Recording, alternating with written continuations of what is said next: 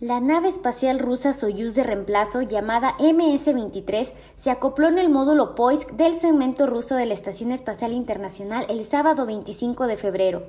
La Soyuz MS-23 que se lanzó el jueves 23 de febrero desde Baikonur iba sin tripulación porque su objetivo es sustituir a la Soyuz MS-22 que el pasado diciembre sufrió una fuga de refrigerante a través de un orificio del radiador externo del módulo de propulsión. Por lo tanto, su objetivo es traer de regreso a la Tierra a los cosmonautas Sergei Prokofiev y Dmitry Petelin y al astronauta de la NASA Frank Rubio en septiembre de este año.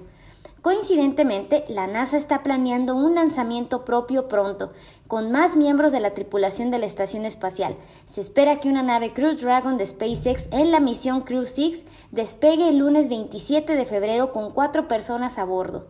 Recordemos que otra nave rusa, una nave de carga Progress, también sufrió una fuga de refrigerante el día 11 de febrero y forzó algunos cambios en el lanzamiento de la MS-23. Al principio, Roscosmos dijo que retrasaría el lanzamiento hasta marzo para dar tiempo a la investigación, pero la investigación mostró que las dos fugas de refrigerante pueden haber sido impactos de micrometeoritos no relacionados, lo que llevó a Roscosmos a reprogramar a la MS-23 una vez más para su lanzamiento al jueves 23 de febrero. Mientras tanto, se espera que Prokofiev, Petelin y Rubio pasen 370 días a bordo de la estación espacial, el doble de su tiempo original, para permitir que otra nave Soyuz con tres personas a bordo sirva como tripulación de relevo. Esperemos que las fugas de refrigerante sean cosa del pasado y la Soyuz MS-23 tenga una misión sin incidentes y un regreso normal a la Tierra, informó para Glareto Mana Julia Banda.